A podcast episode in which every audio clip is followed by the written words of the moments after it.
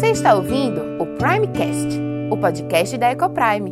Fique agora com Andressa Oliveira. Seja bem-vindo!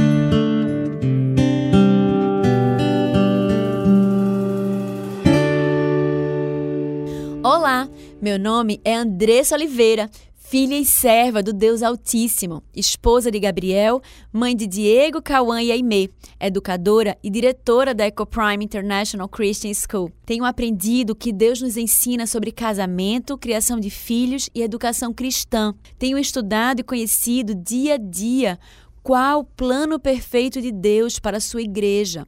E todo esse conhecimento tem trazido uma linda transformação em nossa casa entre meu marido e eu, entre nós e nossos filhos.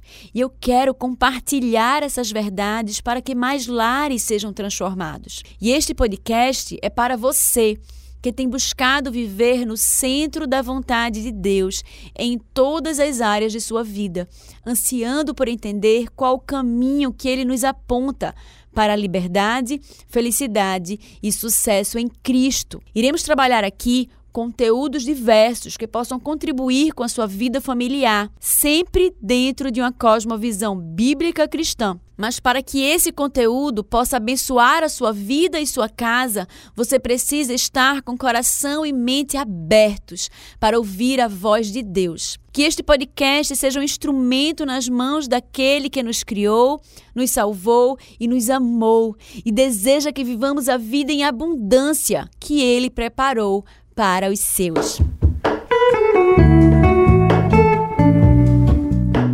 Temos assistido inertes o número de divórcios aumentando e o de casamentos diminuindo. Casamentos mergulhados em total crise, desamor, falta de perdão e amargura. E muitas vezes estamos mergulhados em relacionamentos complicados que parecem que não conseguem sair de um ciclo vicioso de conflitos. Como está o seu casamento? Você tem vivido em constantes conflitos? É sobre isso que eu quero conversar com você hoje. Talvez você esteja sozinho ou sozinha e eu quero te dizer que essa palavra também é para você. Todos nós vivemos em relacionamentos e nos envolvemos em diferentes tipos de conflitos. Por isso, essa palavra é importante para todos e você pode aplicar a sua realidade apesar de estarmos falando mais diretamente aos casados hoje. Eu quero te ajudar, você que está vivendo um relacionamento conflituoso a sair desse ciclo vicioso e viver o casamento de bênçãos na sua vida.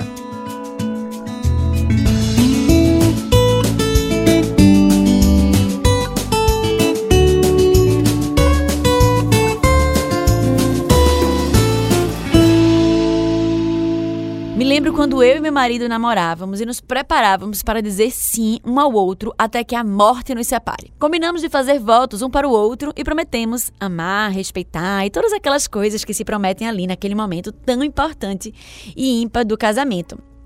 Passei, lembro que eu passei um tempo elaborando e escrevendo cada promessa e, e cada voto para ele, e da mesma forma ele o fez para mim. Mas passado alguns meses, ou talvez no seu caso poucos anos, um cenário que parecia um auge de um filme romântico mexicano, daqueles bem melosos, se transforma em algo mais parecido com um campo de batalha. Nós, seres humanos, estamos sempre em conflitos com outras pessoas e com Deus. Como pecadores, nós lutamos naturalmente pelo que presumimos serem os nossos interesses pessoais.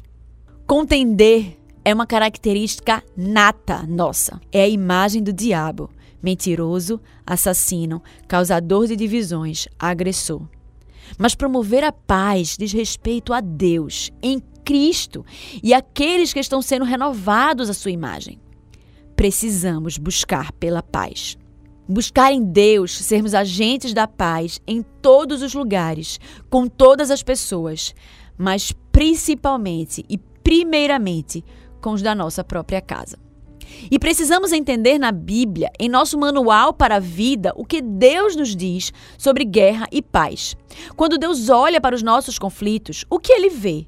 Como Deus conserta o que está errado? E eu queria te convidar também a olhar para si mesmo. Por que você tem se envolvido em discussões? Como você pode buscar uma reconciliação? Na Bíblia, podemos encontrar várias histórias cheias de ensinamentos sobre ira, conflito e também sobre a solução desses problemas.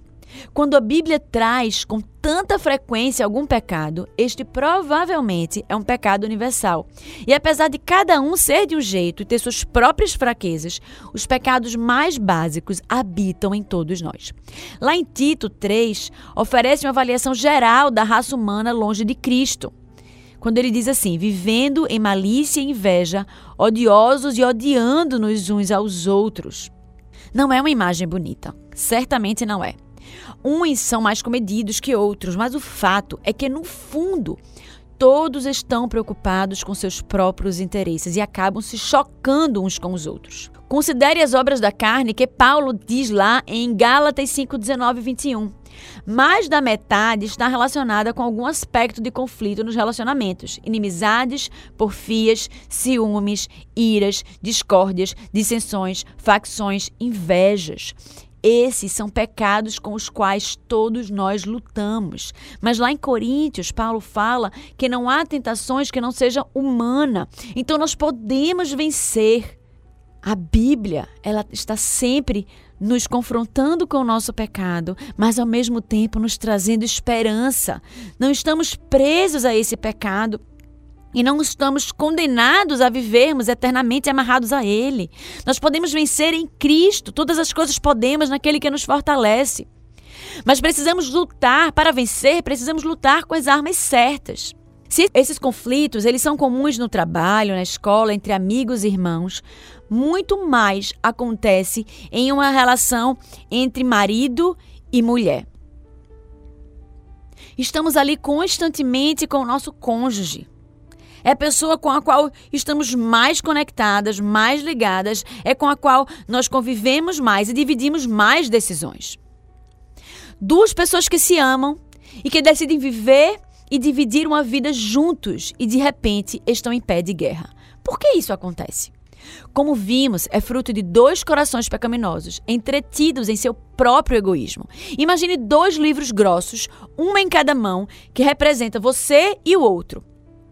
Um livro representa você e o outro livro representa a outra pessoa com que você está brigando. Vamos imaginar que seja o seu cônjuge. Um livro fechado bate no outro. Pá! E assim são como as pessoas. Essa batalha pode se dar de diversas formas, com uma artilharia pesada em ataques verbais ou físicos, enquanto a outra pessoa parte e se esconde. Em algumas situações, o casal busca reconciliação, mas em outras, a intimidação ou talvez a pessoa tome atitudes suicidas. Eu vou beber e acabar com minha vida e ela vai se sentir muito mal por isso. Outras vezes é como uma goteira pingando devagarinho, atitudes de desprezo, indiferença e palavras maliciosas tomam a posição de ataque. Seja qual for a situação que você tem vivido, os livros se chocam Cada parte culpa a outra e se prendem ao fato de que só faz isso porque a outra pessoa fez aquilo. Aí você vai dizer: Ah, Andressa, mas você não conhece o meu marido, você não conhece a minha esposa, ele é muito difícil, ela é muito insensível, ela é muito insubmissa, desrespeitadora ou ele é muito grosseiro. Será que isso acontece com você? Será que isso acontece no seu casamento? Você já parou para pensar no fim dessas brigas que parecem não ter fim, o porquê que vocês estão lutando? Lá em Tiago 4, de 1 a 3, conduz cada parte a abrir o seu próprio livro. Quando pergunta assim: De onde vêm as guerras e contendas que há entre vós? Ou seja, por que que vocês lutam? Nossos anseios governam as nossas vidas, competindo diariamente com Deus pelo senhorio das nossas vidas. Em Tiago 4:1 diz que esses desejos lutam em nosso interior. Eles são nossos desejos expressando quem nós somos. Agiríamos como pacificadores se obedecêssemos ao Senhor ao invés de defender os nossos desejos o entendimento do pecado profundo que impulsiona os conflitos interpessoais, é explicado em detalhes em Tiago 4, 11 e 12. O entendimento do pecado profundo que impulsiona os conflitos interpessoais é explicado em detalhes em Tiago 4, 11 e 12. E diz assim: Irmãos, não faleis mal uns dos outros. Quem fala mal de um irmão e julga seu irmão, fala mal da lei e julga a lei. E se tu julgas a lei, já não és observador da lei, mas juiz. E há um só legislador que pode salvar e destruir. Tu, porém, quem és que julgas a outrem? Nós julgamos, criticamos, atacamos e condenamos porque assumimos literalmente o papel de Deus.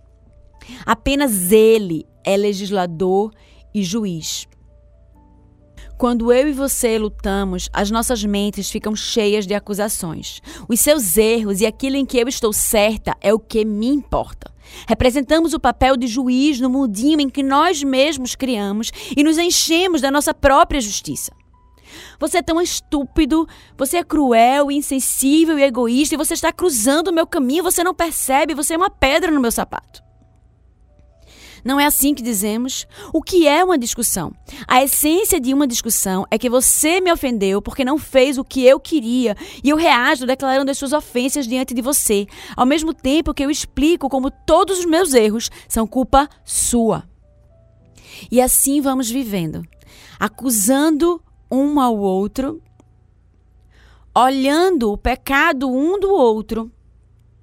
E vivemos assim num ciclo vicioso de conflitos que não se acaba mais. Se eu ofendo o meu marido, se eu não o respeito, ele vai se sentir desrespeitado e ele não vai me tratar com tanto amor. E aí eu não me sentindo tão amada,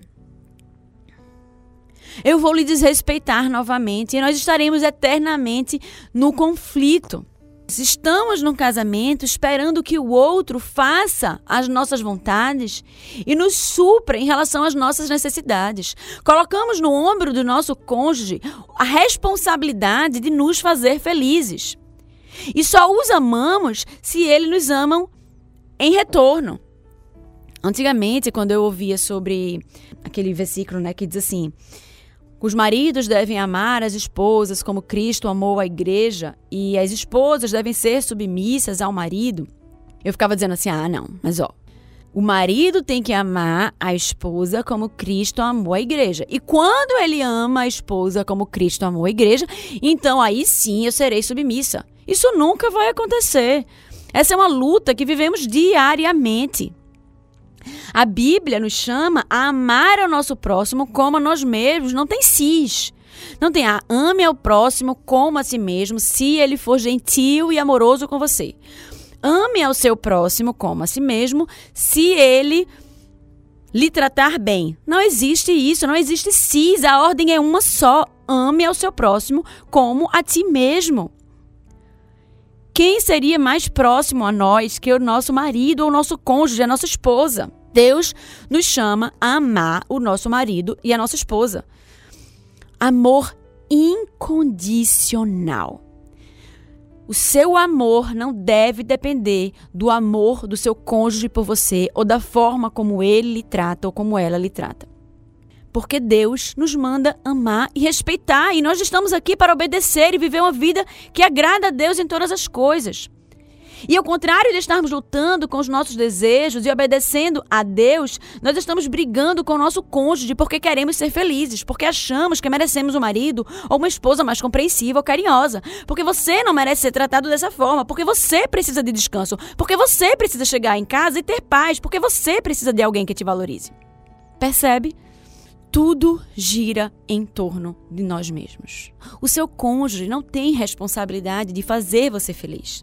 A nossa felicidade deve estar em Cristo. A nossa felicidade não depende de ninguém, como a nossa identidade não depende de ninguém. Somos filhos de Deus, amados, resgatados, redimidos, perdoados por Ele, chamados para viver uma vida para Sua glória em todas as coisas, em todas as áreas da nossa vida, inclusive no casamento. A nossa felicidade, a sua felicidade, não deve depender do seu cônjuge. É um fardo pesado demais para alguém carregar. Mas você deve acordar todas as manhãs como se a felicidade do seu cônjuge dependesse de você. Sabendo que não depende, mas deve se comportar como se dependesse de você buscando viver um casamento para a glória de Deus, buscando amar o seu cônjuge incondicionalmente, independente dele. Se ele não tem conseguido alcançar esse entendimento, ore por ele. Coloque seus joelhos em terra e clame ao Senhor pela vida do seu marido, pela vida da sua esposa. Mas que seja você o primeiro ou a primeira a dar o primeiro passo na direção de encerrar esse ciclo vicioso de conflitos. Precisamos parar de olharmos para o outro, para o pecado do outro. Precisamos parar de acusar ao outro, de julgar o outro por aquilo que ele tem feito de errado e baixarmos a nossa cabeça e pedirmos a Deus e clamarmos a Ele que nos dê humildade para, ao invés de olharmos o outro, olharmos para nós mesmos. Experimente fazer isso na próxima discussão. Ao invés de você olhar para o seu cônjuge e apontar todos os seus defeitos ou tudo que ele fez de errado, Olhe para si mesmo.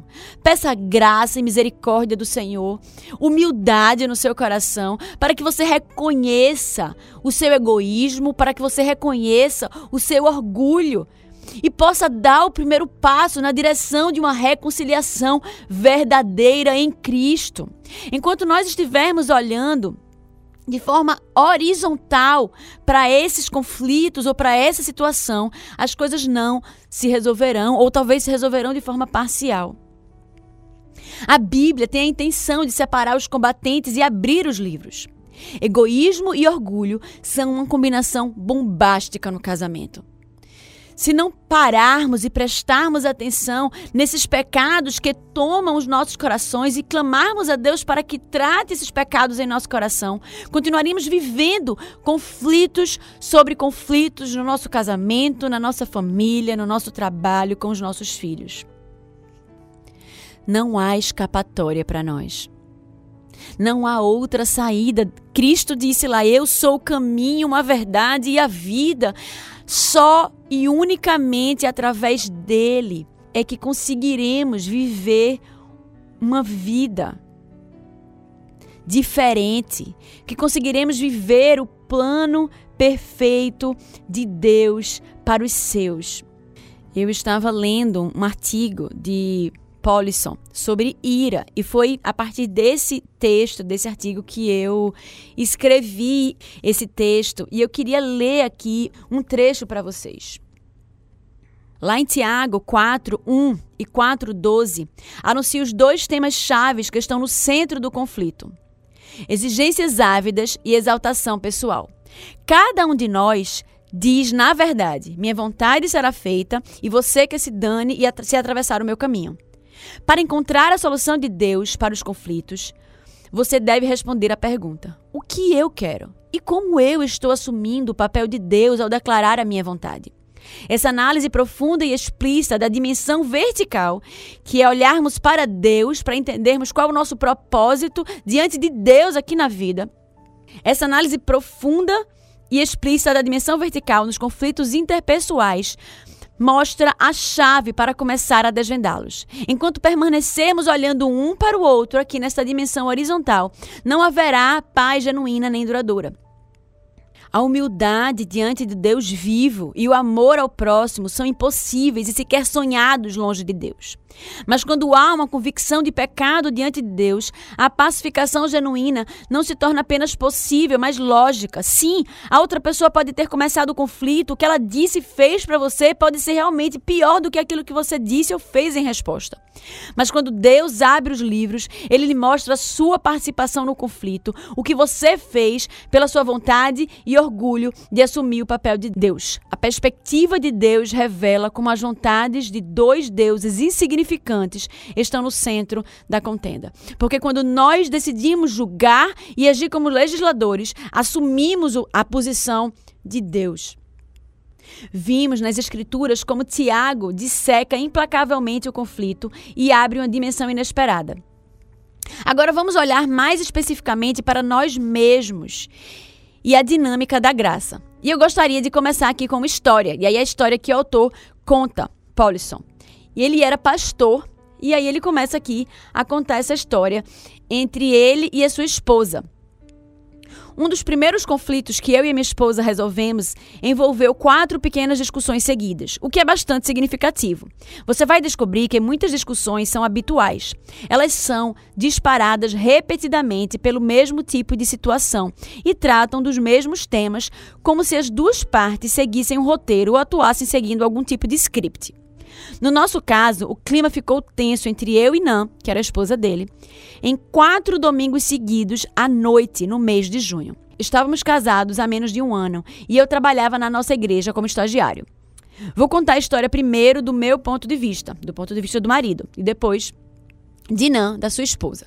Para mim, o sábado era um dia muito ocupado e cheio de pressões. Eu mantinha o foco no preparo das atividades do domingo, pois teria muitas ocupações durante o dia. Domingo de manhã, eu me levantava mais cedo para terminar o preparo para pregar, ensinar e dirigir o louvor. O dia costumava ser intenso, cheio de responsabilidades e repleto de pessoas, pessoas, pessoas. Eu costumava conversar, ouvir atentamente, expressar cuidado e preocupação, tentar ajudar, orar, aconselhar, tanto informal como formalmente. À tarde, com frequência, recebíamos alguém em casa. À noite, eu costumava pregar ou dirigir o louvor, o que exigia mais preparativos. Tanto para finalizar o conteúdo como para meditar. Ocupavam o meu final da tarde. Depois de terminar a última conversa, Nan e eu íamos para casa lá pelas oito da noite e eu tinha uma única coisa em mente: descansar. Minha definição de descanso era paz e quietude para saborear a página de esportes, tomar um suco de goiaba gelado e mordiscar uma porção de biscoitos estava pronto para fechar a porta a qualquer relacionamento com seres humanos. No entanto, qual era a expectativa da minha esposa, Dinam? Por dois dias, ela havia apoiado seu marido em todas as tarefas que ele tinha para fazer. Havia orado especificamente pelas minhas responsabilidades e carregado as minhas preocupações. Ela havia me visto falar com as outras pessoas, parecia um suprimento infindável de hospitalidade, paciência, atenção e conselhos bíblicos em resposta às suas necessidades e preocupações. Nan também estiver ocupada com hospitalidade e ensino na escola dominical. E agora temos finalmente a oportunidade de estar juntos, falar intimamente, pessoalmente, orar e fazer planos para a semana que estava começando. Às oito da noite do domingo, não só tinha uma coisa em mente: relacionamento pessoal com meu marido. Ela queria um ouvido atento e sensível, alguém que ouvisse como tinha sido o seu fim de semana, que carregasse os seus fardos e compartilhasse as suas alegrias. Um caminhar de braços dados para a semana que começava. Percebeu o quadro? Será que você vivencia ou tem vivenciado alguma coisa parecida? Havia uma só linha de trem, mas dois trens avançando, um de encontro ao outro. O trem do norte e o trem do sul iriam colidir exatamente às 8 horas da noite do domingo, quando chegássemos em casa. Você pode perceber perfeitamente o que estava acontecendo em Tiago 3:4 qual era a causa da contenda, da briga infeliz, do senso de autocomiseração, ou seja, de, de, vitimização, né, quando você fica se sentindo pobre coitado, por não ser entendido nem amado, do sentimento de estar ofendido? Não são os prazeres, anseios e expectativas que estão bem no fundo da alma. Eu estava governado pelo meu desejo de descansar. E Nã, minha esposa, estava governada pelo seu desejo de intimidade. O resultado previsível, uma contenda a cada semana. E uma pergunta surge imediatamente na mente da maioria das pessoas, principalmente os participantes do conflito: O que há de errado com o que eu quero? Na história acima, não é o repouso um dos mandamentos de Deus? O que há de errado em querer desfrutar a boa dádiva da comida, bebida e lazer no final de um longo dia, antes de começar a semana que vem pela frente? O descanso do sabá, soltando os fardos, não é uma das bênçãos de Deus? E a intimidade em que o marido agrada e satisfaz sua esposa, a mutualidade em que compartilha os problemas e divide as alegrias, não são mandamentos de Deus também? O que é de errado em esperar que seu marido cuide de você também, assim como cuida das pessoas com quem conversa na igreja? Ser amado não é uma das boas bênçãos de Deus? Uma das coisas que mantém os nossos livros hermeticamente fechados? É quando os nossos desejos nos parecem plausíveis. Enquanto nós estivermos olhando apenas para nós mesmos, enquanto os nossos desejos parecerem plausíveis e corretos e justos aos nossos próprios olhos, os nossos livros continuarão fechados e chocando um contra o outro.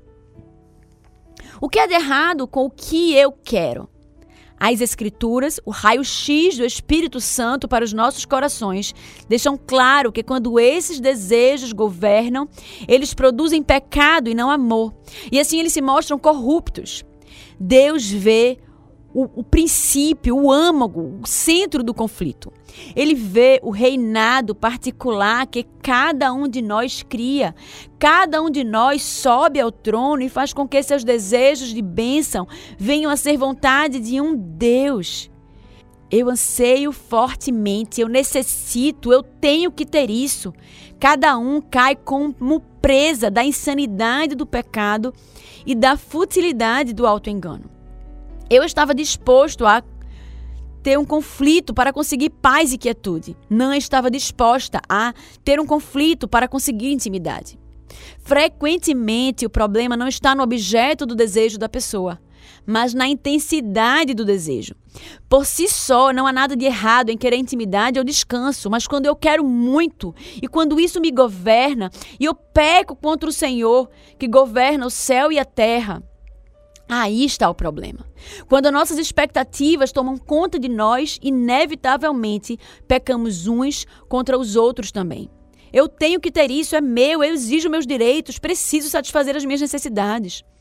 Você está atravessando o meu caminho, impedindo-me de alcançar os meus anseios mais preciosos. Você está bagunçando o meu plano de controle, você não está satisfazendo as minhas expectativas, não é isso que dizemos ao nosso cônjuge. Nos momentos de conflito, Conan, com a esposa, né?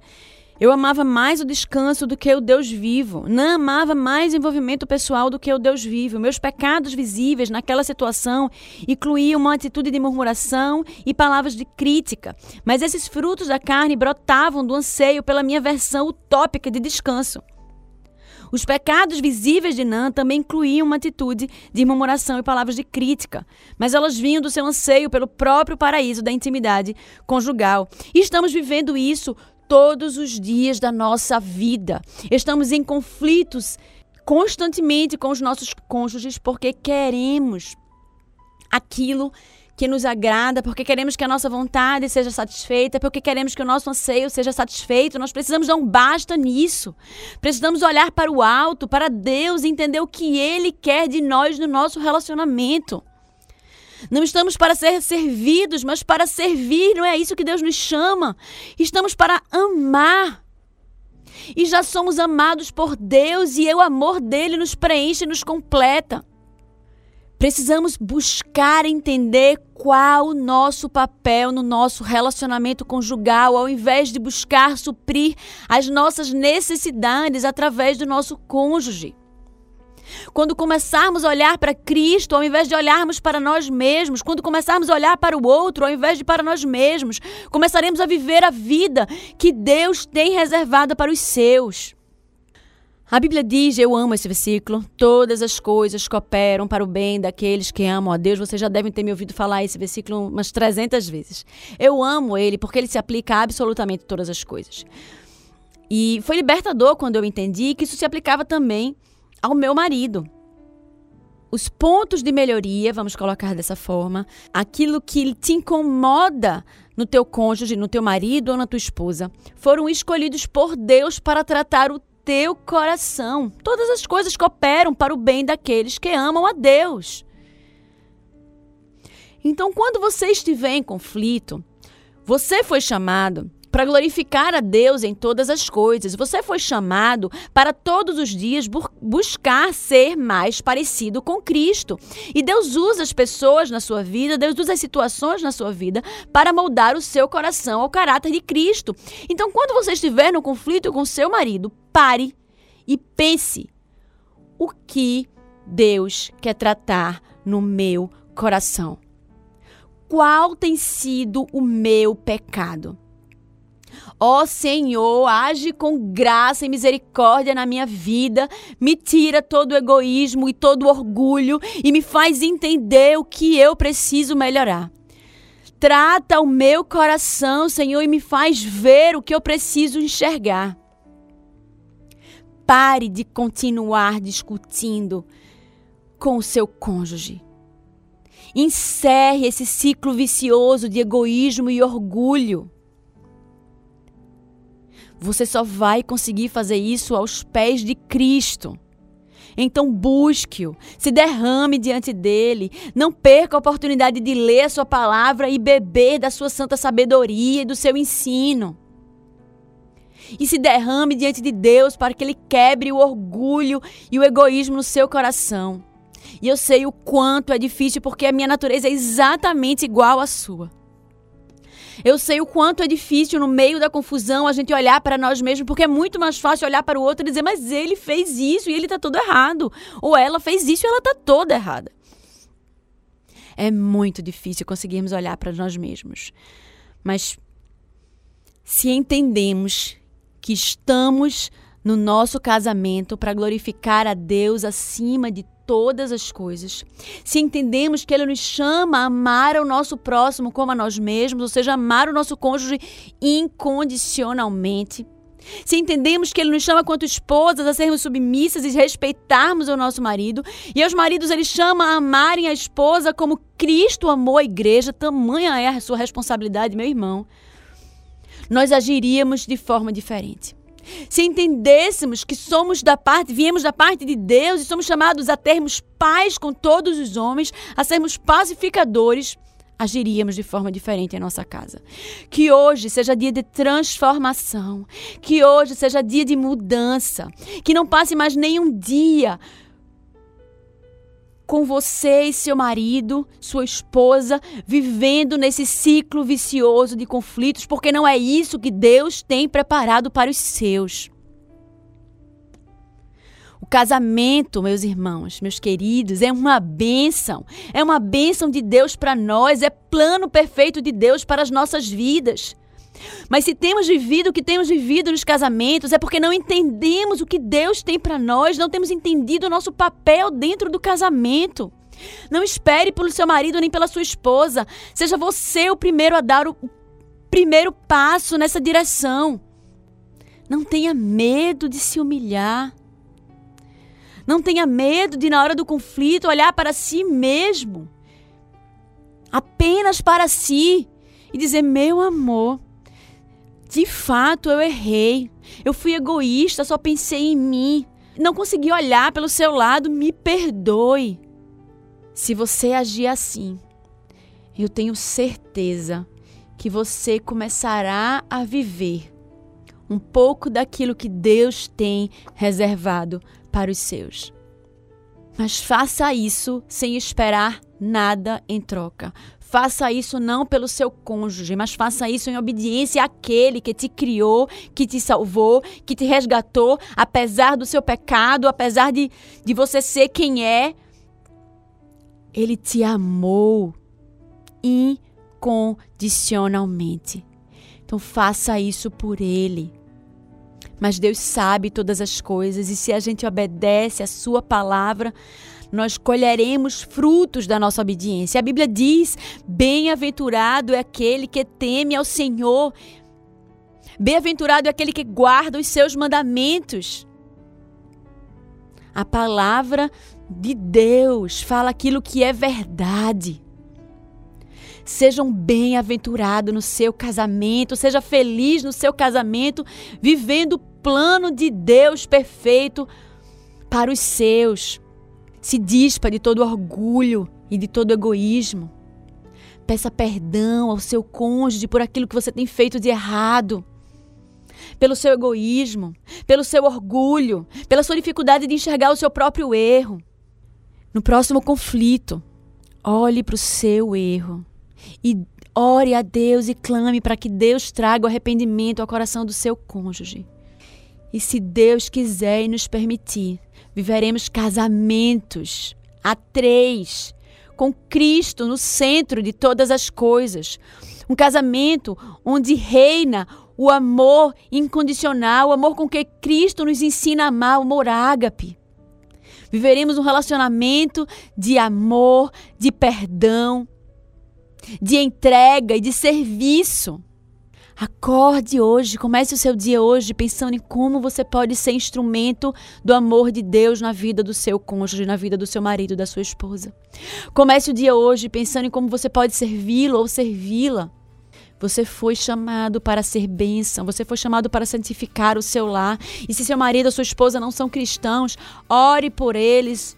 Coloque seus joelhos em terra e creia no Deus dos impossíveis, no Deus que pode todas as coisas, na única solução para a sua vida, para a vida do seu marido, para a vida da sua esposa, porque só Ele pode transformar corações. Não perca tempo tentando transformar o seu marido ou a sua esposa, não temos esse poder. É apenas Deus que efetua a transformação e a mudança nos corações.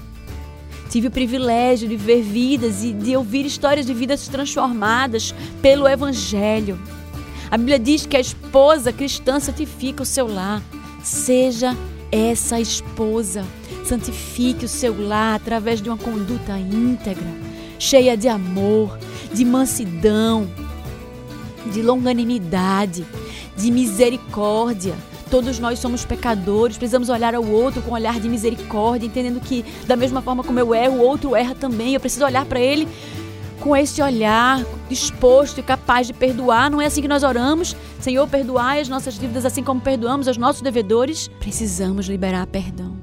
Que Deus haja com graça, com misericórdia em nossas vidas, que restaure os casamentos destruídos, que restaure os casamentos que vem definhando por conta da quantidade de conflitos, por conta do orgulho que preenche e entranha em nossos corações. Que o Senhor nos livre deste mal que nos liberte do pecado e que nos conduza a uma vida grata, abundante, feliz em nosso casamento. E se você foi abençoado por esse conteúdo, compartilhe com aqueles que você ama. Faça parte desse movimento de proclamar as verdades transformadoras do Senhor. Obrigada pela sua audiência e até o próximo episódio.